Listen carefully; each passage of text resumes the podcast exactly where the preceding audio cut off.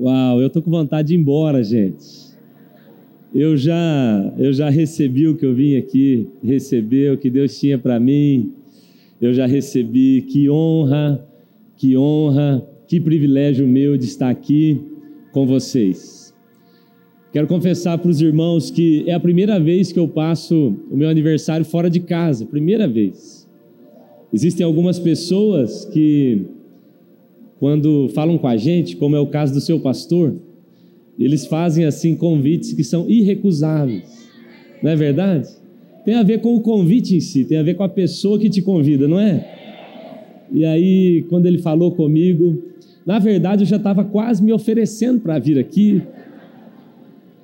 E aí, quando ele falou da gente estar aqui, eu falei, pastor, é o dia do meu aniversário, que eu pensei, vai que ele consegue mudar para um dia antes, um dia depois. Mas enquanto a gente conversava, eu entendi de Deus que era para a gente estar tá aqui. E eu estou entendendo muita coisa aqui, irmãos. Eu, eu sei que talvez é, não seja assim a altura da sua expectativa, mas eu estou muito realizado de estar tá aqui. Eu, Deus começou um ciclo no meu coração e na minha vida quando eu fiz 40 anos. Fiz 40 anos e, e agora completo 41 hoje. Não parece, parece mais. Né?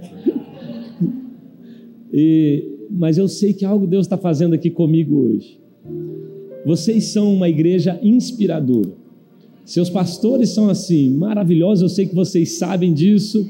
Eu já conhecia seus pastores e, por conhecê-los, imaginava como vocês seriam. Mas eu não imaginava que era assim tão melhor do que podia pensar. Que unção, que presença de Deus, que mover. Maravilhoso. Agora, Sabe que o que eu entendi que Deus está fazendo no meu coração aqui é que ao olhar para vocês, nós estamos projetando. Eu estou projetando, olhando para essa igreja e pensando: essa, esse é o tipo de igreja, essa é a maneira de ser igreja que eu quero me tornar, que eu quero que a nossa igreja se torne quando ela crescer, quando ela ficar madura como vocês. Um dia, eu e Suelen, nós estávamos orando sobre, sobre nossa igreja buscando uma de definição de como seria a nossa igreja, como as pessoas conheceriam nossa casa. Então nós ouvimos do Espírito Santo, vocês vão resumir em duas coisas: simplicidade e paixão. Então, toda vez que a gente fala da nossa comunidade, a comunidade Zoe, nós dizemos: nós somos uma comunidade simples e apaixonada. E aí eu venho aqui e encontro algo que traduz isso tudo. Vocês são essa igreja simples e apaixonado. Eu e Sueli um dia fomos até a casa de John Wesley, aquele homem que mudou a história da Inglaterra e plantou igrejas pelo mundo todo. E lá na casa de John Wesley descobrimos que ele tinha o quartinho da oração. Não sei quantos já estiveram lá. Pedimos licença para ir para aquele quartinho. Ajoelhamos naquele lugar, eu e Suelen, e nós não fizemos uma oração, foi mais um choro, mais um grito do que uma oração. E nós chorávamos naquele dia, naquele quarto, ajoelhados, dizendo: Senhor, quem somos nós perto de John Wesley? O cara maravilhoso, falava não sei quantas línguas, a gente mal fala o português. Quem somos nós perto desse homem? Ou perto de Billy Graham, que esteve lá orando, faz de novo, vocês conhecem a história. Mas nós dissemos assim: Senhor, nós perdemos para esses caras em tudo. Esses pastores são melhores do que nós em tudo. Mas tem uma coisa que eles não ganham da gente. No máximo, a gente empata. Nós somos tão apaixonados pelo Senhor quanto esses homens. Nós estamos prontos para dar a nossa vida pelo Senhor. E eu ouvi a voz do Espírito Santo me dizendo: é suficiente. É suficiente. Então, nós começamos a chorar e gritar dentro daquela casa, eu e Suelen, faz de novo em Laranjeiras do Sul, faz de novo no Paraná, faz de novo através das nossas vidas. E uma frase que Deus me marcou foi: guarde a sua paixão e eu vou te mostrar para as nações. E eu quero que você receba essa palavra para o seu coração, porque antes de tudo, liderar a célula é ser apaixonado por Jesus. Essa é a, a pergunta de Jesus para Pedro foi: Você me ama? Vamos começar por aqui. Porque apacentar a ovelha vai ser consequência, resultado de um coração que me ama. Então, quem guarda a paixão, com certeza vai guardar também o mandamento de liderar célula e pastorear pessoas. Que Deus nos ajude, que Ele conserve essa casa simples e apaixonada, e que essa unção que está aqui, tão poderosa, irmãos, viajando muito, eu aprendi a fazer algo, identificar o espírito, os ambientes onde eu vou. E esse é um ambiente da presença de Deus. Isso não é normal. Por favor, não se acostume com isso. Isso não é normal. Não é. Às vezes a gente, a Bíblia diz que a alma farta pisa o favo de mel. Vocês precisam saber que não é assim em todo lugar. Vocês são privilegiados. Há uma unção sobre essa casa, há um mover de Deus sobre essa casa. Louvado seja o nome do Senhor. Amém. Gente, eu estou feliz demais, honrado ainda mais de estar aqui junto com Suelen, essa mulher maravilhosa, pastora do meu coração. Eu brinco que ela orou pouco, eu orei bastante, aí nós casamos. Então hoje eu sou muito feliz, ela nem tanto, mas daí é o problema dela, né? Não orou, não orou muito, ficou assim. Nós temos dois filhos maravilhosos. Ah, aí estão. Uau. Lucas tem seis aninhos, o Davi, três aninhos, são aí nossa família no altar. Lucas começou a orar em língua aos três anos de idade. Esses dias, agora, semana passada, indo comigo para a aula, liguei o rádio e ele falou: Papai, você fala bem o inglês? E eu falei: Não, meu inglês é de laranjeiras. Ele falou: Que língua você fala assim bem? Eu falei: Filho, a única língua que o papai domina mesmo é a língua dos anjos. E aí ele falou assim: então vamos orar? Vamos, indo para a escola. Chegamos na escola orando em línguas, eu e ele. E aí, até para descer do carro foi difícil. Delícia ter uma família no altar do Senhor, amém? Se toda a casa ainda não está, nós profetizamos que ela logo estará em nome de Jesus. Como o pastor Arthur falou, nós pastoreamos a linda comunidade Zoe numa pequena cidade chamada Laranjeiras do Sul. Vou falar mais dela para você. 30 mil habitantes tem a nossa cidade, apenas 20 mil vivem na área urbana, 10 mil na área rural, uma, uma cidade maravilhosa, linda e que Deus tem feito um avivamento. E aí, irmãos, eu quero, antes de repartir essa mensagem, quero só falar desses materiais, porque quando Deus falou com a gente, eu, eu acho demais a identificação que Deus gera no nosso coração com essa casa. Quando Deus falou com a gente para iniciar a igreja, começar, eu me lembro do primeiro culto, foi uma das cenas mais maravilhosas eu já vi na minha vida. Eu estava eu e Suelen esperando o pessoal chegar, a gente não tinha nenhuma cadeira, nenhum microfone, nada, nada. Nós tínhamos um latão que ia ser o meu púlpito, eu ia gritar. E aí então nós vimos as pessoas chegando com as suas cadeiras de praia, elas vindo para o culto, cada um trouxe a sua cadeira para o primeiro culto e nós enchemos um lugar. E a palavra foi: vai ser só um movimentozinho, logo passa. Mas não é assim. Quando Deus gera, permanece, amém? Quando Deus gera, permanece, está tudo bem. Então nós começamos a plantar igrejas e Deus nos deu um chamado específico para pequenas cidades, lugares talvez onde as pessoas não queiram muito ir. Nós temos plantado igrejas em pequenos centros.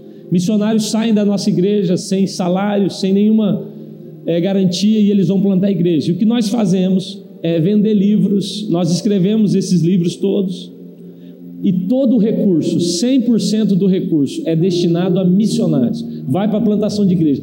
Nunca entrou um centavo desse aqui no meu bolso. Eu acho legítimo, não vejo problema quem vende livros e fica com ele, mas essa é a minha experiência. Deus falou: você vai doar 100% do que for arrecadado. Podia ter ganhado muito dinheiro com livros, não teria problema nenhum com isso. Mas se você, quando você investe, você está abençoando um missionário que lá no Paraná, Santa Catarina, São Paulo, Mato Grosso do Sul, Portugal, é, Alemanha agora, Espanha e alguns outros lugares que Deus tem nos levado. Você vai nos ajudar a plantar essa igreja, tá bom? O primeiro livro que nós escrevemos se chama O Poder de Ser um Filho Amado. O Espetáculo de Deus é um outro, são livros pequenininhos, você vai ler bem rapidinho. O Espírito de Caleb, é, Deus é Suficiente, Cara de Leão, Coração de Cordeiro, um dos meus favoritos totalmente dele. A Bíblia diz que os olhos do Senhor estão procurando aqueles cujo coração é totalmente dele.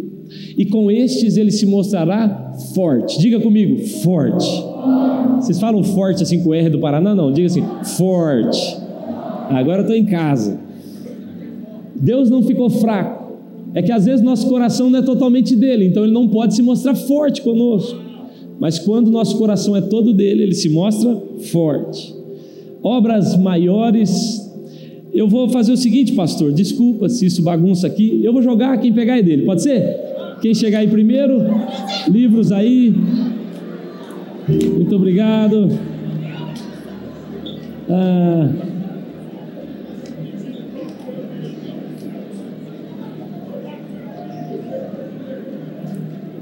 Ah, tudo certo? Ô, irmãos, eu gosto dessa. No Brasil é maravilhoso isso aqui. Ó, Pastor Arthur, eu passei uma vergonha que eu vou te contar.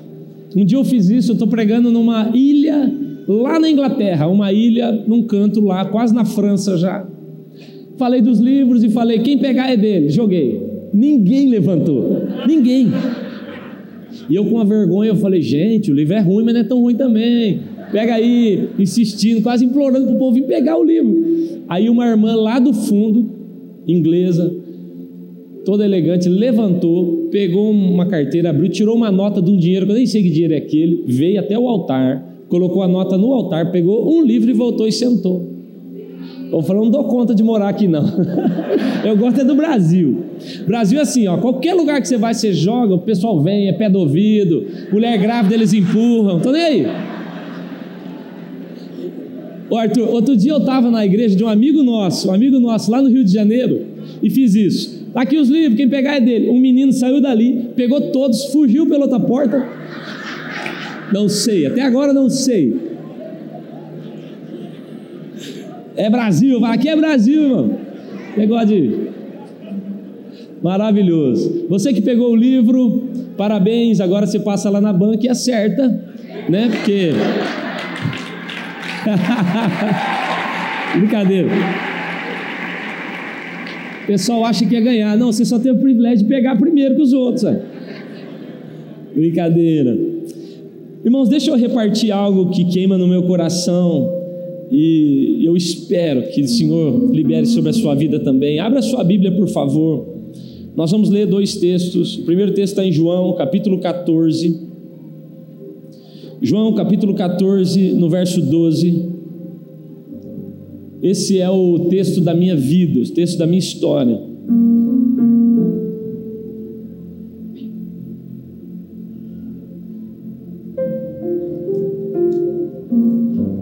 João capítulo 14, no verso 12, diz assim: Digo-lhes a verdade, ou em verdade, em verdade vos digo, que aquele que crê em mim fará também as obras que tenho realizado, e obras ainda maiores fará, porque eu vou para junto do Pai. Diga comigo, obras maiores. Amém. Agora, 2 de Coríntios, capítulo 4. 2 de Coríntios, capítulo 4. A Bíblia diz assim, eu vou ler também só o verso 7. É muito importante você entender onde esse texto está. Paulo acaba de falar da antiga aliança e ele fala sobre tudo que estava guardado na antiga aliança, mas então no capítulo 4 ele começa a dizer como a nova aliança é muito superior. Ele fala sobre tudo que Deus fez aqui na nova aliança, e no capítulo 4 ele está falando sobre as maravilhas, as riquezas de Deus na nova aliança. E no verso 7, depois ele falar de toda a riqueza, tudo que aconteceu na nova aliança, no verso 7 ele diz assim: Mas temos esse tesouro, tudo aquilo que ele acabou de falar, temos esse tesouro em vasos de barro para mostrar que esse poder que a tudo excede provém de Deus e não de nós. Para mostrar. De todos os lados somos pressionados, mas não desanimados. Ficamos perplexos, mas não desesperados. Somos perseguidos, mas não abandonados. Abatidos, porém, não somos destruídos. Amém? Que Deus fale conosco através da Sua palavra. Eu creio, irmãos, que Deus tem um propósito específico com a minha vida, com a vida da minha esposa, pastora Suelen, e eu amo isso. Eu outro dia ouvi de um menino da nossa igreja que tem 11 anos. Ele chegou e me abraçou durante o louvor, a música estava alta, ele me abraçou. E ele chorava aqui e falava comigo, não ouvia o que ele estava falando. Eu abracei ele e abaixei. Então, o nome dele é Abner. E o Abner falou no meu ouvido, ele falava chorando. Eu falei, fala, Abner. E eu abaixei assim, ele falou: promete, pastor, promete que você vai me visitar na minha igreja. E eu falei, mas Abner, eu prometo. Ele estava chorando tanto que eu prometi, para ver se ele parava de chorar. E aí eu falei, mas Abner, essa é a sua igreja. Ele tem 11 anos. Ele falou: Não, eu quero que você prometa que vai me visitar na igreja que eu vou plantar daqui uns dias. eu acho maravilhoso isso. 11 anos. E aí, irmão, sabe qual é a explicação deles? Isso eu acho mais maravilhoso. Ele fala assim para a mãe dele: Mãe, eu vou ser pastor aos 15 anos. Ela falou: Menino, está doido? 15 anos não, muito cedo. Vou ser pastor aos 15 anos. Porque é o seguinte: se Deus usa o pastor Cezinha, usa qualquer um. Se faz com ele, faz com qualquer um. Então eu brinco que eu me tornei a pessoa mais inspiradora da nossa igreja. Que eles falam, e eu creio que esse é o meu papel no reino, e essa é a mensagem que eu vim aqui repartir com os irmãos. Meu papel no reino é provar para você que se Deus faz comigo, faz através de nós, Ele faz através de qualquer um em qualquer lugar. Eu imagino que um dia houve uma reunião lá no céu, e Deus então, reunido com os anjos, ele conversava e dizia: viu, viu, onde é que tem um lugar aí que ninguém sabe nem o nome? Ó, oh, tem uma cidadezinha aí que é Laranjeiras do Sul, ninguém sabe onde fica. Viu, e onde que tem uma igreja que a gente podia fazer um negócio, um movimento? Falou, tem aquela igreja lá. E aí, por último, Deus falou assim: viu, e qual é o pastor mais fraco, mais fraco mesmo, mais limitado que a gente tem aí na lista? E os anjos falaram: certeza que é o Cezinho, não tem ninguém mais simples, mais fraco que ele. Então Deus resolve fazer algo lá em Laranjeiras do Sul, para o mundo, para provar isso, que Ele vai fazer através de qualquer um, em qualquer lugar. E eu quero liberar essa palavra sobre vocês. Vocês são prova disso também. Irmãos, eu nasci na igreja. Quando eu nasci, meus pais já eram convertidos, então eu cresci num ambiente de igreja. Acho que muitos aqui cresceram assim, é um privilégio. Quem aqui cresceu na igreja? Deixa eu ver. Então você deve ter passado por aquelas classezinhas todas do Ministério Infantil, foi Cordeirinho de Jesus, foi Soldadinho de Cristo. Eu brinco eu só não fui Florzinha de Jesus porque eu sou macho, mas as outras classes eu passei lá. E aí, irmãos, eu comecei a crescer dentro da igreja e algo me chamava atenção porque vinham aqueles americanos e vinham aqueles pastores poderosos, faziam uma cruzada, orava, todo mundo caía e eu ficava pensando: meu Deus, que legal é ser usado assim. Mas na minha cabeça, Deus tinha um dedo grande e ele vinha numa reunião como essa. E o dedo dele vinha numa reunião como essa e dizia: Você, você vai ser usado por mim, eu vou te levantar nas nações. Ponto. E os demais vão viver uma vida miserável e medíocre. Era a impressão que eu tinha sobre Deus. Que de vez em quando ele selecionava alguém. Então eu fui crescendo dentro da igreja, entristecido, pensando: a minha vida vai ser esse negócio aqui mesmo venho na igreja de vez em quando, ouço uma pregação, durmo no meio da pregação, saio dez vezes para tomar água, não presto atenção em nada. Eu achei que minha vida ia ser isso. Até que um dia o meu pastor foi jantar na nossa casa, porque pastor gosta de jantar na casa da gente, é ou não é verdade? E aí o pastor estava jantando na nossa casa e de repente ele falou assim: Cezinha, eu estava fazendo cursinho, me preparando para fazer vestibular, eu trabalhava já numa empresa muito boa. Ele falou: Cezinha, sabia que você seria um bom pastor? Eu falei: Uau, parece que o dedo está sobre mim agora. E ele falou assim: Por que você não vai para o seminário? E eu falei: O que é seminário? Ele falou: Vai para aquele negócio lá, ali. E eu fui, irmão, sem muita informação. Ele mandou e eu fui. Cheguei lá no, no seminário, e aí, irmãos, pensa na tristeza. Eu não sabia nada, nada. Só que daí o pastor, na primeira reunião, ele falou assim: gente, hoje na primeira aula, ao invés de ter aula, nós vamos fazer um negócio. Cada um aqui vai se apresentar, vai falar o nome, a cidade de onde vem e vai contar sobre o seu chamado. E eu virei para um amigo do lado e falei: o que, que é chamado? E aí, irmão, começou o primeiro. a contar a história dele, dizendo assim: Estava eu num culto poderoso da minha igreja, quando de repente uma profeta se levanta, ela põe o dedo na minha cara e diz o meu nome, o meu CPF, e diz tudo sobre mim, e diz: Vai, porque Deus vai te sustentar. E eu pensei: Meu Deus, cara, olha as histórias desses caras, e eu estou na fila.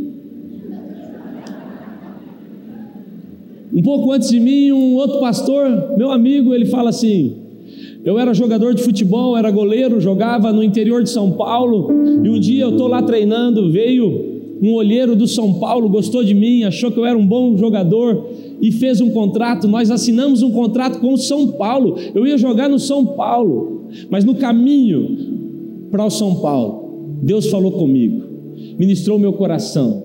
Eu rasguei o contrato e aqui estou. E eu pensando, você é doido, fosse eu ia jogar bola, irmão. Olha cada história espetacular. E aí aconteceu o pior. Porque o rapaz que estava antes de mim, ele começa a história dele até mudando a voz. Já viu? E aí ele fez assim, eu falei, pronto. Eu já estava pronto para inventar alguma coisa, porque eu não podia ficar por baixo. E aí esse aí falou assim: Estava em minha casa dormindo. Quando de repente um anjo me acordou, falei: peraí, anjo, irmão, anjo. Eu aqui assim, ó, que história. O anjo me acordou e disse: Seja forte e corajoso, eu te sustentarei. E eu voltei a dormir. Ele falou: Eu falei, Você voltou a dormir? Ô irmão, se hoje falar comigo, eu vou correr tanto de medo, eu não sei. Mas dormir é uma coisa que eu não vou fazer. Voltei a dormir. E quando eu voltei a dormir, então começaram a raios e trovões. E eu falei: Ih, tá cheio de efeito especial esse testemunho aí. Eu vou inventar um negócio. E o raio e o trovão e a tempestade, de repente, um raio muito forte ligou o meu rádio. Eu falei: Peraí, irmão, você não vai tomar ceia desse jeito. E era verdade a história. E aí o raio ligou o rádio dele. E quando ligou o rádio, o rádio disse: não temas. Era uma música. E ele falou: E é por isso que eu estou aqui. E o professor falou: Cezinha, você é o próximo. Como que é o seu chamado? Eu falei: Professor, eu já não sei nem se eu tenho chamado, eu que me convidei para esse negócio. Tem menor ideia? Meu pastor, a minha história. A minha história é assim. O meu pastor foi jantar lá em casa, mandou vir, eu vim, ué. Não é suficiente, não? Tinha que ter alguma coisa, efeito especial, ninguém me contou. E aí, irmão, voltei para casa chateadíssimo, porque eu falei assim: não, deve ter alguma coisa, depois que o dedo vem, achei que o dedo vinha era suficiente, não, depois que o dedo vem, deve ter algum negócio de primeira e segunda divisão no reino de Deus, eu estou lá embaixo. Nesse dia eu fui fazer meu devocional, Olha a importância da gente ter uma vida de práticas cristãs. Eu deitei na rede, numa varanda, eu era solteiro ainda, deitei na rede, numa varanda da casa dos meus pais. E eu ouvia o Espírito Santo me dizendo, João 14, 12. Até hoje ele fala comigo em referências. João 14, 12. E eu abri a minha Bíblia deitado naquela rede, sem saber se eu ia seguir com isso, eu ia parar, ia voltar. E João capítulo 14, verso 12, eu comecei a ler: Em verdade, em verdade te digo, que aquele que crê em mim fará não só as mesmas obras, mas obras ainda maiores. E eu li aí, o Espírito Santo dizia: Repete, repete agora, Cezinha. Comece a ler em voz alta. Comece a declarar isso em voz alta. Eu comecei a declarar em voz alta. Em verdade, em verdade vos digo, e de repente, esse texto entrou em mim. E esse texto passou a fazer parte de mim. O Espírito Santo falava assim comigo: Ei, Cezinha, o único pré-requisito nesse texto, leia. O único pré-requisito que tem no texto, qual é? É saber falar bem? É ter um testemunho espetacular? É ter dinheiro? É ser rico? É ter faculdade? Qual é o único pré-requisito? Aquele que crê em mim. Quantos aqui creem em Jesus Cristo? Levanta a sua mão. Então eu vim aqui para te dizer: está sobre você o dedo, e Ele tem para a sua vida obras maiores. Irmão, se eu tivesse vindo aqui para te dizer que Deus te escolheu para viver as mesmas obras que Jesus viveu, já estaria muito bom. Mas eu vim aqui para te dizer o que o texto diz. O texto diz que obras ainda maiores nós faríamos. Eu creio nisso de todo o meu coração. Irmãos, uma vez nós levamos um mendigo para morar na nossa casa. Seu Luiz, o nome dele. Seu Luiz passou a morar com a gente. Eu me lembro do dia em que ele chegou em casa, cabeludo, eu mesmo cortei o cabelo dele, dei uma roupa para ele. E aí ele foi tomar banho, começou a escovar o dente, deu um desespero na gente, que a gente não tinha dado escova ainda. Ele pegou de alguém. Seu Luiz sai daquele banheiro, vem sentar na mesa com a gente. E ele senta na mesa, na nossa igreja. Quando uma pessoa entra pela porta, ele ainda fede bebida, ele ainda cheira droga. Quando ele entra por uma porta, nós falamos: ali está um grande líder de céu. É só uma questão de tempo agora. Seu Luiz sentou na mesa com a gente, começou a comer e chorar. Ele chorava, irmãos. Naquele dia, tudo que a gente tinha era um pouco de arroz, feijão, uma farinhazinha e o seu Luiz comia e chorava. Ele dizia: Por que vocês estão fazendo isso comigo? E eu disse: Porque eu creio que Deus tem algo para a sua vida, que Ele escreveu algo maravilhoso para o Senhor, que o Senhor ainda não entendeu. Ele chorava, irmãos. Ele passou a morar com a gente, se converteu, se tornou um homem de Deus. Dois meses depois, um dia eu estou saindo da aula, seu Luiz me encontrou depois da aula e falou: Cezinha, passa aqui comigo. Eu passei tinha um hippie sentado embaixo de uma marquise lá em Londrina. E ele falou assim: Até mais, Paulão. E o Paulão falou: Até mais, seu Luiz. Eu falei: E esse cara aí, seu Luiz? Quem que é? Foi meu amigo. Meu amigo. falei: Seu amigo é. Segunda noite, mais uma vez: Até mais, Paulão. Até mais, seu Luiz. E eu falei: E aí, o que, que você está fazendo com ele? Ele falou: Estou discipulando ele, estou ministrando ele. Na terceira noite, dois meses de convertido. Na terceira noite, seu Luiz, passamos por lá, seu Luiz falou: Boa noite, Paulão. Eu falei: Boa noite. Aí ele me cutucou e falou: Cezinha, esse aí tá para nós. Eu falei: Como é que é o negócio, seu Luiz? Falei, é, tá para nós. Porque eu falei para ele que é só ele mudar lá para nossa casa, que a vida dele vai ficar uma beleza. no dia seguinte, Paulão foi morar com a gente, claro. E aí você tem um mendigo entendendo que através dele Deus pode fazer obras maiores. Você não vai perder para um mendigo, vai? Eu creio do fundo do meu coração que Deus escreveu uma história espetacular para cada um de nós. Paulo diz isso em 1 Coríntios capítulo 4, verso 9, ele diz assim: "Sabe a impressão que eu tenho? É que Deus nos deixou por último como se fôssemos feito espetáculo. Diga comigo, espetáculo. E Paulo está dizendo: Eu creio nisso. Eu creio que nós fomos deixados como se fôssemos um espetáculo. A palavra que Paulo está usando aqui é a palavra teatro. Ele está dizendo, sabe, no Coliseu, quando colocam as pessoas no meio do Coliseu e elas olham para aquilo, elas veem aquilo e elas aplaudem, dizendo: Uau, que espetáculo! Ele está dizendo, é mais ou menos assim que eu creio que Deus preparou cada um de nós, para que nós fôssemos um espetáculo. Sabe, irmãos, eu acho que muitas vezes nós não entendemos isso. Quem aqui nasceu na igreja sabe o que eu estou dizendo. Antes de conhecer Deus, nós conhecemos as histórias de Deus. É assim ou não é? Você conhece as histórias de Davi e Golias. Você nem conhece Deus direito, mas você sabe de Davi e Golias. Você nem conhece Deus direito, mas você sabe a história de Elias, a história de Moisés, a história de Sansão, porque nós nos apaixonamos pela história de Deus para depois nos apaixonarmos por Deus. E eu percebo, irmãos, que esse é um movimento que Deus quer fazer através de nós. Que as pessoas olhem para a nossa história, que elas percebam o que Deus está fazendo em nós, e depois, ao olhar para o espetáculo que Deus está fazendo em nós, elas percebam e peçam: Eu quero conhecer o seu Deus. É dessa forma, irmãos. As histórias de Deus são tão espetaculares na Bíblia que se não for crente, você não consegue acreditar nelas. Fala a verdade.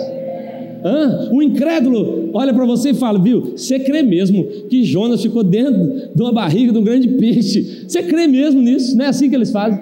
Você consegue acreditar que alguém tinha força no cabelo? Que história é essa? As histórias de Deus são espetaculares. Eu fico olhando para as histórias de Deus, irmãos. O Monte da Transfiguração é tão cheio de efeito especial, nem Steven Spielberg pensou em tudo aquilo. Deus é espetacular, as histórias que ele, ele escreve são espetaculares, e eu vim aqui para te dizer algo: a história que ele escreveu para mim e para você não é diferente, menos espetacular do que a que ele escreveu para Moisés, do que a que ele escreveu para Davi, do que a que ele escreveu para Elias. Deixa eu te falar algo: o modo de Deus escrever não mudou nele não há mudança nem sombra de variação, ele é o mesmo ontem, hoje e será eternamente. Deus não mudou o modo dele de escrever. Aquelas histórias que você lê na Bíblia e fala, uau, é isso, é algo que Deus preparou para você também. Deus não mudou, o autor não mudou, às vezes o que mudou são os atores são os personagens. E aí a gente não acredita que ele tem algo para nós. Sabe o que a gente faz? A gente vive o nosso próprio enredo. Eu crio a minha própria história. Eu entro na história que alguém criou para mim, ou até alguma que Satanás criou. Mas irmãos, Deus tem algo espetacular para mim e para você. Isso está sendo apresentado, a Bíblia diz assim: está sendo assistido pelo mundo, pelos anjos e pelos homens. É mais ou menos assim, é como se a nossa vida estivesse passando agora num telão diante das pessoas, diante do céu e diante do inferno. Você se lembra quando Jó, lá em Jó, a Bíblia diz que Satanás veio diante de Deus e Deus falou assim com ele: Ei, Satanás, você tem assistido o meu servo Jó, não é assim que ele fala? Você tem observado, é como se Deus dissesse: Eu sei que está passando no inferno esse filme que eu escrevi, A Vida de Jó. Você tem assistido Discovery Jó?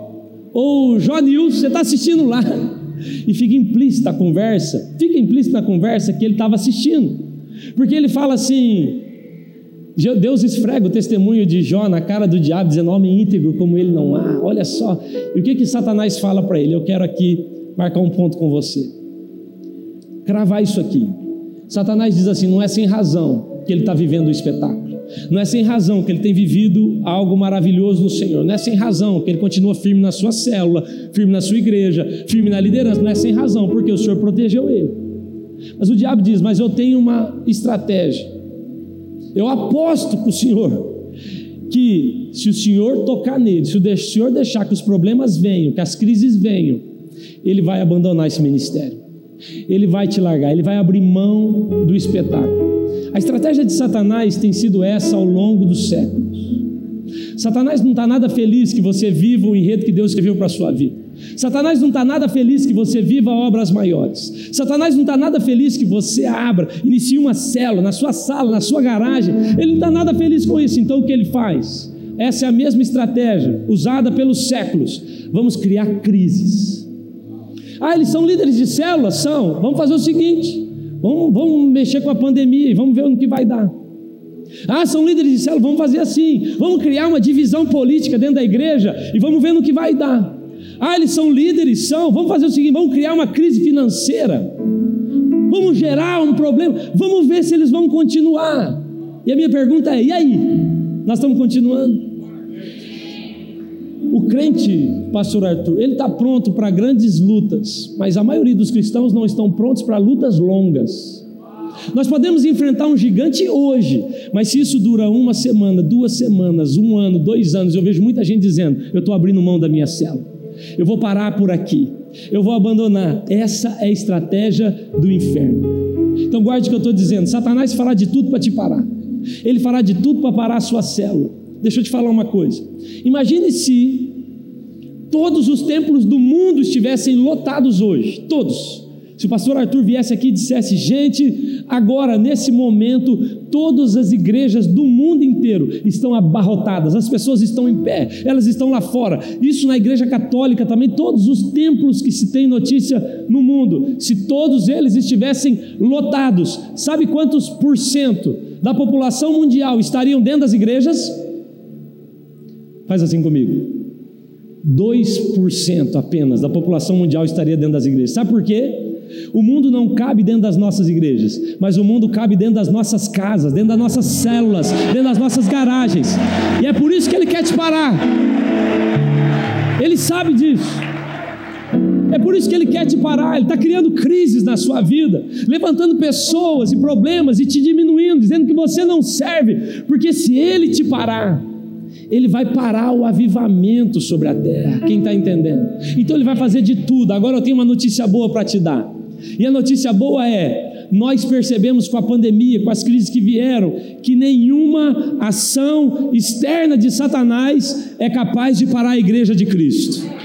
Não vai parar. Vem pandemia, vem os decretos, venham as crises políticas, nenhuma ação externa de Satanás pode parar a igreja. O que é que pode parar então? As internas. Diga comigo, as internas.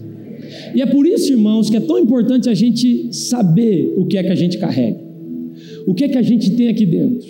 O que afunda um navio não são os milhões de litros fora dele. O que afunda um navio são os litros que estão dentro dele.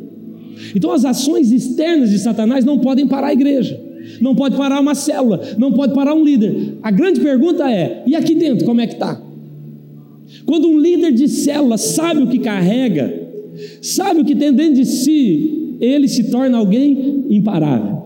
É esse que não vai parar, é esse que vai apresentar o espetáculo, é esse que vai viver as obras maiores. Então, a pergunta é: o que carregamos? O que temos dentro de nós? Eu estava, pastor Arthur, entrando nos Estados Unidos e o meu inglês é o inglês de Laranjeiras. E aí eu paro ali na imigração, eu sempre morro de medo naquela hora. Eu penso assim, vamos me mandar embora. E aí eu estava entrando lá e eu levo uma carta, escrito tudo já, para não precisar falar inglês com eles. Eu entreguei a carta, o rapaz leu a carta, eu levo livros, e ele fez a pergunta para mim: Isso é tudo que você carrega para dentro da nossa nação? E eu falei: Sim. Ele perguntou de novo: Você carrega algo mais para dentro da nossa nação? E eu falei: No. Eu gastei meu inglês, né? No. E eu falei também: The book is on the table. Brother. Aí eu acabei com tudo. E ele ficou me olhando. E sabe, irmãos, ele me perguntou a terceira vez: Há algo mais que você carrega? Alguém assiste aquele programa Aeroportos? Ô, irmão, eu já estou entrando em agonia. A Sueli fala para mim: não apareça naquele programa. Hein? Eu pensei: deve ter alguma droga aqui que eu não estou sabendo. Hein? Mas quando ele perguntou para mim a última vez: há algo mais que você carrega para a nossa nação? E eu falei que não. O Espírito Santo falou para mim: não há mais nada? Você não está levando mais nada?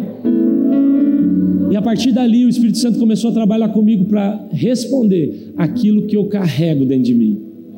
E eu quero responder um pouco disso aqui com você nessa noite. Agora, antes da gente falar sobre o que carregamos, ninguém jamais vai crer naquilo que carrega de fato sem antes entender o coração generoso, exagerado e extraordinário do nosso Deus. Antes de entender aquilo que carregamos, precisamos entender a bondade de Deus. Antes de entender aquilo que carregamos, precisamos entender sobre a generosidade de Deus. Um dia Moisés falou assim para Deus: Ei Senhor, me mostra a sua glória. Sabe o que Deus falou para ele? Eu vou passar diante de você a minha bondade, porque ninguém conhece a minha glória sem antes conhecer a minha bondade e a minha generosidade. Nós temos um Deus generoso. Perguntaram para Paul Yanchou, David Yanchou, pastor de uma das maiores igrejas do mundo, ele faleceu infelizmente. Se o senhor pudesse começar o seu ministério de novo, o que, que o senhor faria de diferente? Ele falou: Eu falaria mais sobre a bondade de Deus. Nós falamos pouco sobre isso. A Bíblia diz em Romanos 8,32 que aquele que não poupou nem mesmo seu filho, como também não nos dará todas as demais coisas. Nós temos um Deus generoso, amém? Nós temos um Deus que é exagerado. Você precisa entender isso para entender o passo seguinte. Deixa eu te contar uma historinha bem rapidinha. Nosso filho Lucas tinha três aninhos quando ele foi fazer a primeira apresentação na escolinha. E aí Suelen levou ele para os ensaios, comprou roupinha, tudo aquilo que as mães fazem. Chegou no dia da apresentação, nós estamos lá na escola, na hora da apresentação, ele vem me dizer: Papai, eu não vou apresentar, não. Falei, Lucas, isso é briga de gente grande, você vai resolver isso com a sua mãe, que eu não sou doido de entrar nessa história. E ele foi conversar com Suelen, que é muito brava, e a Sueli falou: Nós pagamos nessa roupa, você gastou meu tempo e você vai apresentar. Ela tem 1,56m. Imagina se tem 2 metros. E aí, irmãos, o Lucas subiu naquele palco sem querer ir. E aí começou a apresentação. O Lucas está aqui, ó, na frente. Eu estou na primeira fileira. Como que eu estou? Com o celular na mão para filmar, né? Que é isso que a gente faz. Lucas na primeira fileira, eu ali na primeira fileira, Lucas aqui. Começou a música. Sabe o que ele fez? Ele ficou igual uma estátua. Não se mexeu, irmão. Ficou parado. E eu fiz um vídeo. Mas se eu tivesse feito uma foto, era a mesma coisa. Acabou a música. Todo mundo aplaudiu, ele olhando assim. Aí a diretora sobe, gente, alguns pais chegaram atrasados, vamos de novo. Eu pensei, meu Deus, de novo. Começou a música, ele de novo, estátua. Não nem, nunca vi um menino ficar sem respirar tanto tempo daquele jeito. Quando terminou a apresentação, ele desce correndo pela escadinha. Eu ajoelho sempre para receber eles. Ajoelhei, ele pulou no meu pescoço e falou: Papai, você viu? eu falei: Claro que eu vi, Lucas. Você é maravilhoso, meu filho. Ninguém fez igual você. Você estava diferente de todo mundo. Você é demais. Ah, meu filho, se um dia Hollywood precisar de alguém talvez para ser uma pedra, mas uma árvore, é você que eles vão procurar. Eu estou com ele no colo, falando: Você é demais. Ele me beija, ele diz: Eu sou demais, papai, você é maravilhoso. E ele falou: O que, que eu mereço? O que você quiser. Aí tinha um vendedor de algodão doce, ele falou: Quero algodão doce. Chamei o rapaz e falei: Esse menino fez uma apresentação aqui que o senhor não imagina. O senhor pode dar para ele quanto algodão doce ele quiser. Ele pegou dois. Porque o Lucas não recebe de mim segundo a sua performance, ele recebe de mim segundo a identidade dele. Quem está entendendo? Então preste atenção: o que você carrega, não carrega porque merece. O que está dentro de nós e pode mudar o mundo, pode mudar um bairro, pode mudar uma cidade. O que carregamos não é porque merecemos é porque Ele é bom, Ele é generoso, Ele é um Deus de graça, aleluia! Então, dentro de nós, o que é que tem dentro de nós? Deixa eu te falar, dentro de você estão as palavras de Deus. As mesmas palavras que mudaram o universo, que criaram o universo, essas palavras agora estão dentro de nós. Irmãos, quando liberamos as palavras proféticas, quando liberamos as palavras de conhecimento, as palavras de sabedoria, a Bíblia, quando ela flui dentro de nós, ela tem o mesmo poder que ela tinha lá na criação do universo. As palavras de Deus estão dentro de nós. Sabe o que mais que está dentro de nós? Nós carregamos o reino de Deus está dentro de nós. Diga comigo, o reino de Deus está dentro de mim. Irmãos, às vezes a gente não entende isso. E é por isso que tantas vezes a gente tem dificuldade de manifestar, de viver as obras maiores, de viver o espetáculo. Paulo está dizendo, gente, deixa eu falar para você um negócio. O mistério que esteve oculto durante os séculos, aquilo que os profetas desejaram, agora ele pegou tudo isso e colocou em vocês, em vaso de barro, ele colocou aqui dentro. Eu jamais colocaria riquezas num vaso de barro, mas Paulo está dizendo, ele resolveu colocar, está dentro de vós. O reino de Deus. Um dia perguntaram para Jesus: cadê o seu reino? Jesus falou: Não, você não, não vai encontrar, não virá com visível aparência, ninguém vai poder dizer está lá. Não, eles vão ter que dizer: o reino de Cristo está dentro de você. Irmãos, em Roma antiga havia uma frase assim: Onde estiverem dois ou mais romanos, ali Roma está. Te lembra alguma coisa? Então, quando Jesus disse isso, onde estiverem dois ou mais em meu nome, ali eu estarei. Jesus estava parafraseando uma frase que já era da, de Roma, de uma lei de Roma. Agora, era isso que funcionava em Roma. Eu sou romano, o irmão ali é romano, o irmão é romano. Então, eu sou romano, você é romano. Então, onde nós estivermos, dois ou mais romanos, aqui Roma está. Os valores de Roma vão, viver, vão ser apresentados aqui. A lei de Roma vai ser apresentada aqui. Os princípios de Roma, o desejo do rei de Roma vai acontecer nesse lugar. Agora, sabe o que a gente faz? A gente usa o texto que Jesus falou, onde estiverem dois ou mais em meu nome, para justificar reunião de oração que não dá muita gente. Já viram isso? Reunião de oração normalmente é liderado por uma senhorinha da nossa igreja tem um coque, um cabelo comprido.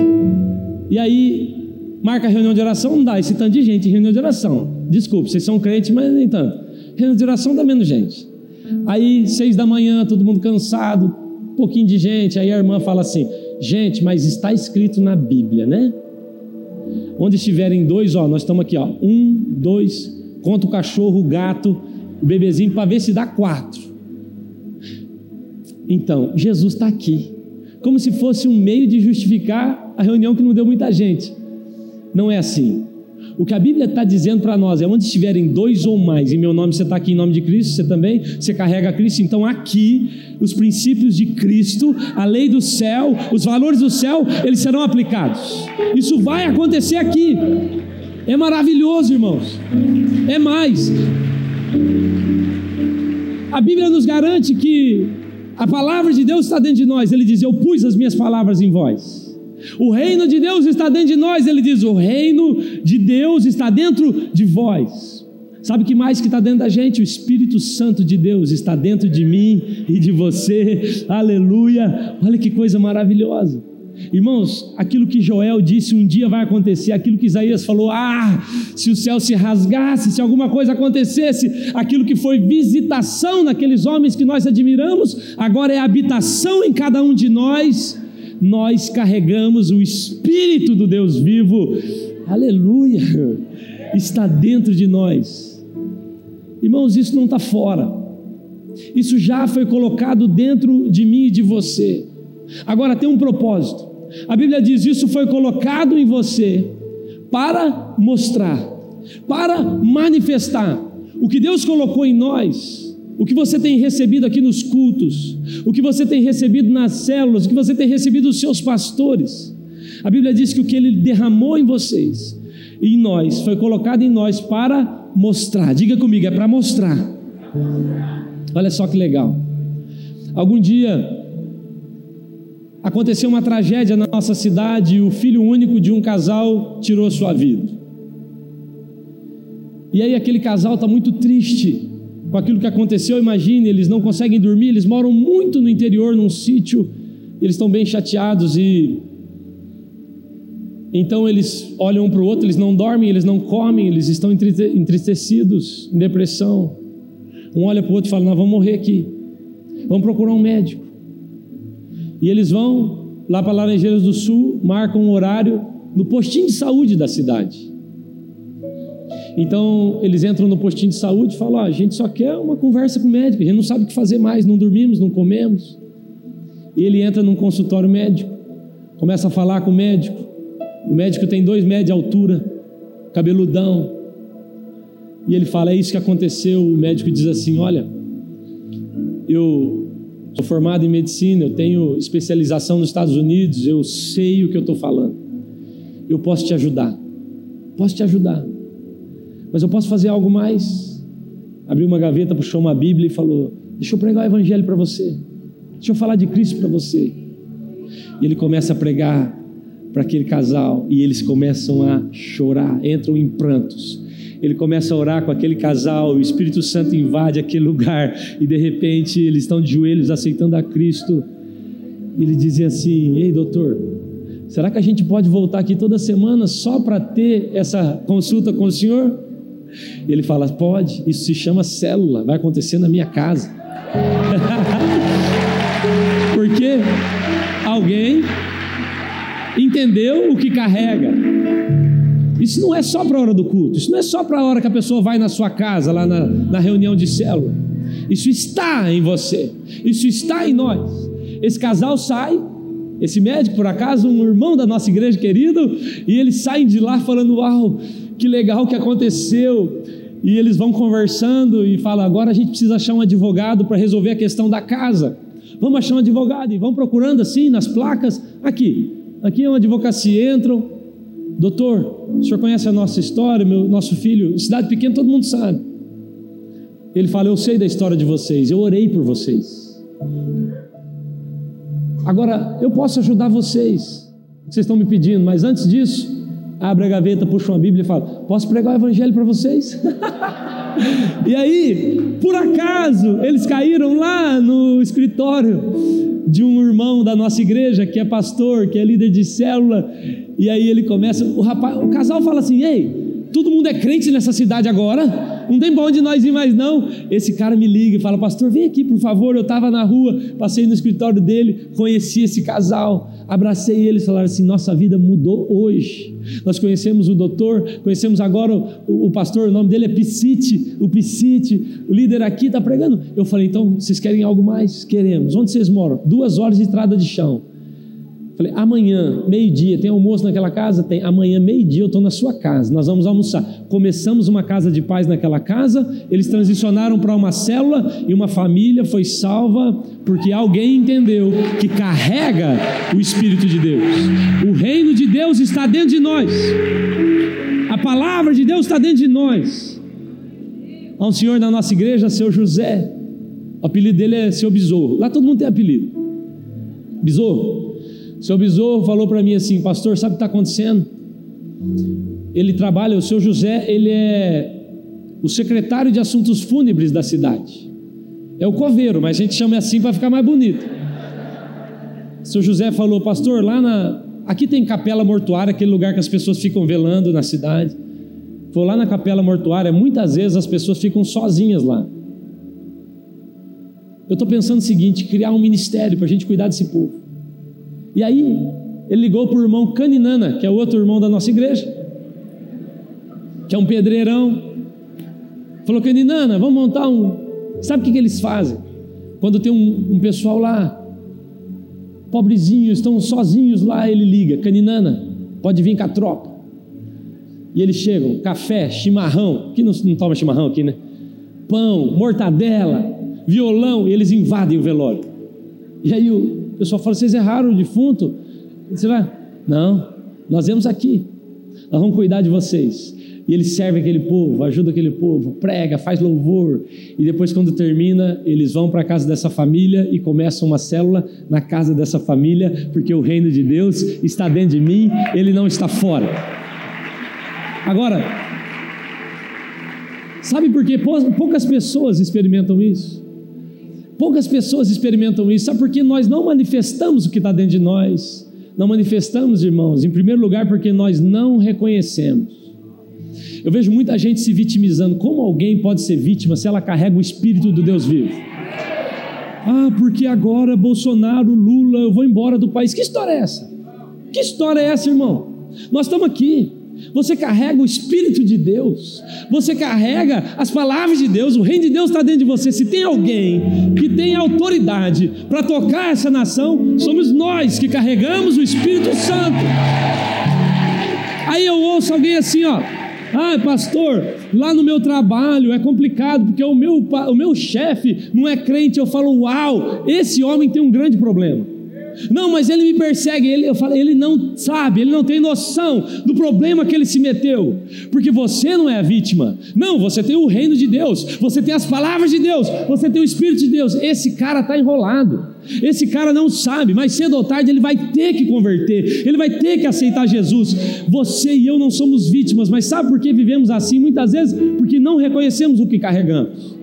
Nessa noite nós não vamos orar para você receber o Espírito, receber o reino. Nós não vamos orar para isso. Sabe que nós vamos orar para você reconhecer o que você já carrega, já está dentro de nós. Um dia, um pastor que eu amo, o pastor Harold, não sei se você conhece, pastor Harold, ele foi fazer uma visita técnica lá em Itaipu, uma das maiores hidrelétricas do mundo, em Foz do Iguaçu, e ele pôs a mão assim, aquelas turbinas enormes, e ele pôs a mão naquela turbina, e aí ele falou assim: Uau, quanto poder, quanta energia aqui dentro, quanto poder tem aqui dentro. Diz que o Espírito de Deus falou com ele assim: menos do que eu coloquei dentro de você, mas você não reconhece. Mas você não reconhece. Uma mulher chegou para mim na igreja e falou assim: Pastor, entrou com a nora dela e falou: A minha nora, novinha, menina novinha, a minha nora vai fazer uma cirurgia, vai retirar o útero, o senhor pode orar por nós? E eu falei, claro que posso.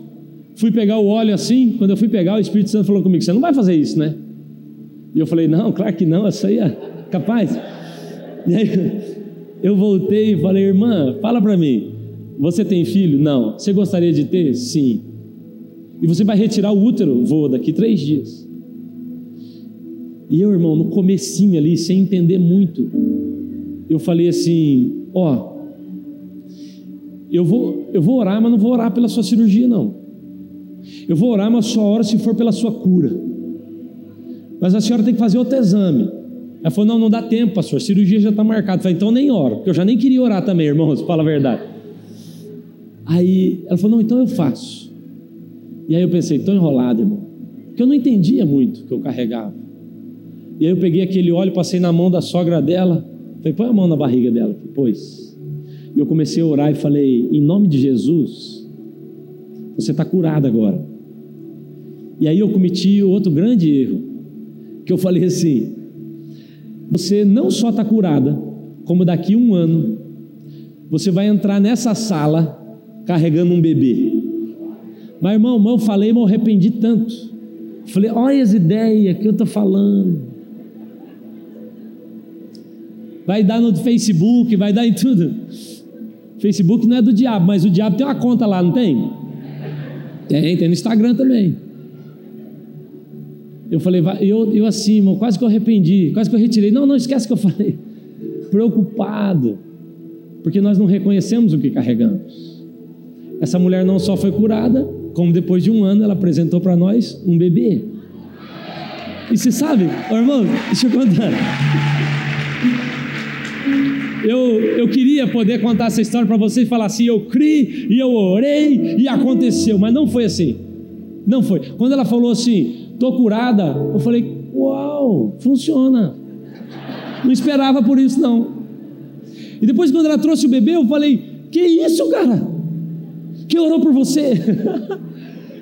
Diz que tinham dois seminaristas orando por uma mulher encurvada. E um orava e o outro colocou a mão e falava: Oh Deus, oh Pai. Sabe aquelas orações? Aí disse que a mulher ficou em pé. Ele falou: Ô oh, louco, dá certo? Nós não manifestamos porque não reconhecemos, já está dentro de você, já foi colocado dentro de nós, é só fluir, já está aqui dentro.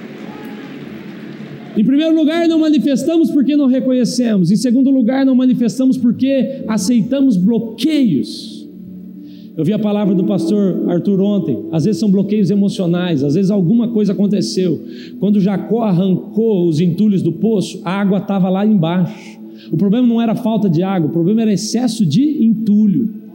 Não é que Deus não se move através da sua vida porque Ele não está em você, mas muitas vezes nós estamos tão entulhados de histórias antigas que não podemos manifestar o reino que já está dentro de nós agora. Em último lugar, eu termino assim. Diz que quando. Ô pastor Arthur, diz que quando um pastor diz que vai terminar, isso não quer dizer nada.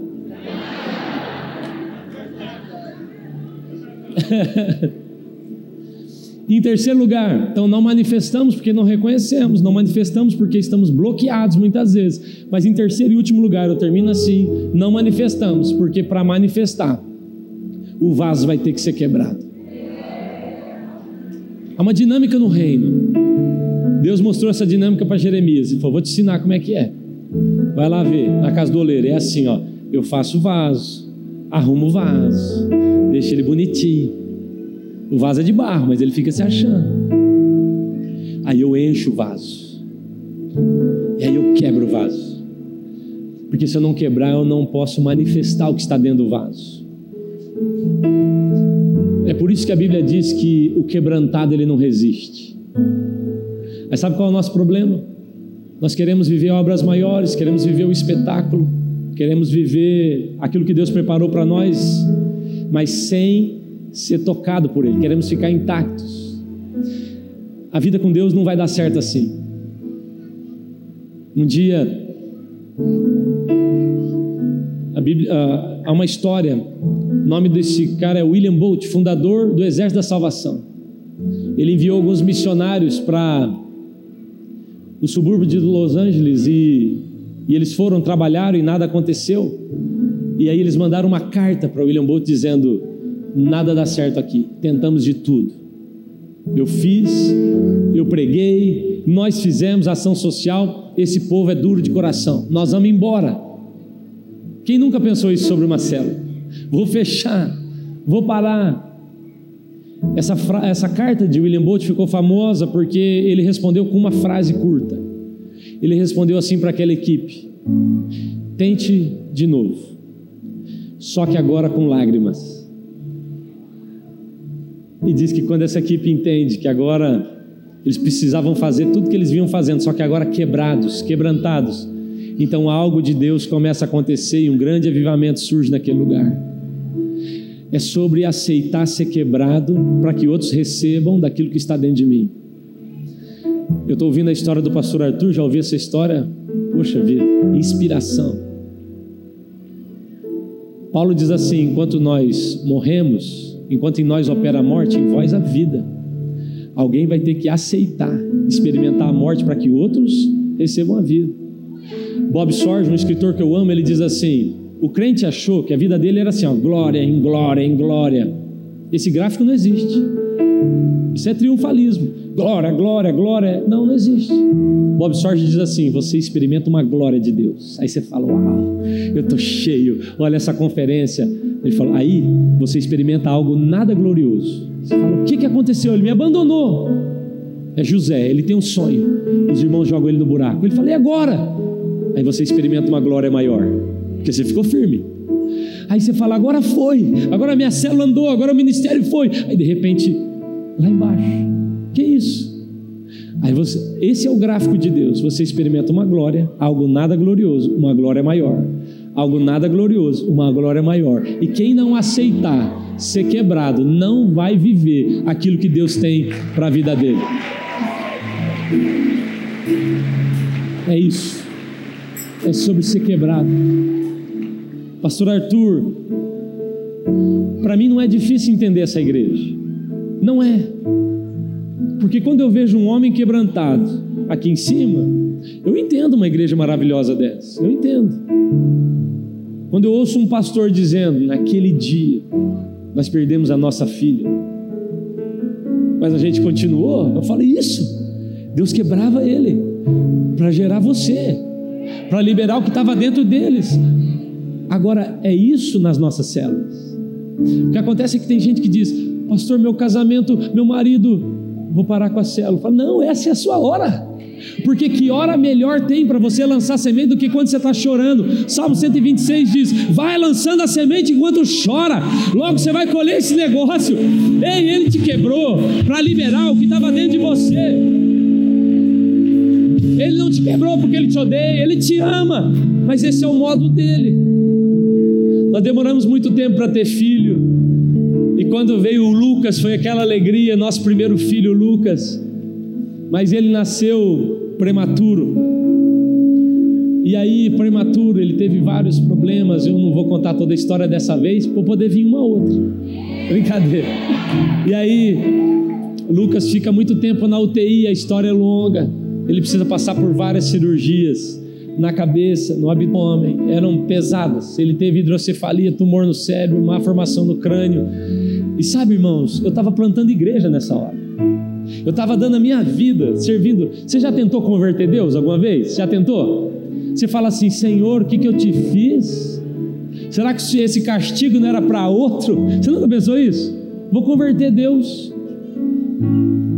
E eu estava ali, e meu filho naquela situação, irmãos, eu lembro. Eu me lembro de um dia quando Suelen abortou o nosso primeiro filho. Era uma manhã de batismo. Suelen veio me contar, a gente estava numa tristeza. Era um final de semana especial para nós.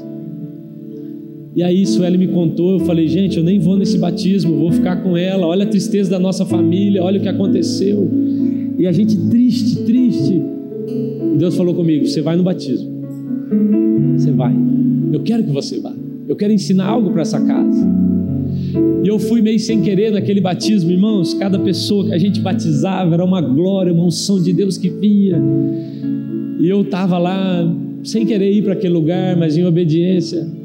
Quando terminou o batismo, Deus falou comigo algo. E Ele disse assim: Hoje você aprendeu o valor de um filho. Porque você aprendeu o valor de um, você está pronto a ter milhares deles. E eu vou te dar milhares e milhares de filhos. E nós nunca mais paramos de gerar filhos espirituais. Mas a nossa tentação, a nossa tentação é acreditar que nessa hora eu não tenho nada para repartir. É ou não é? Lucas está numa mesa de cirurgia em Curitiba, abrindo a cabeça. Ele tem só três meses. O médico disse: Você sabe o risco. Eu saio na sala de espera, um monte de gente, de casais, e eu assim, ó, preocupado. E Deus fala comigo: ora com um por um desses aqui. Eu dizia: eu não vou fazer isso, não vou fazer.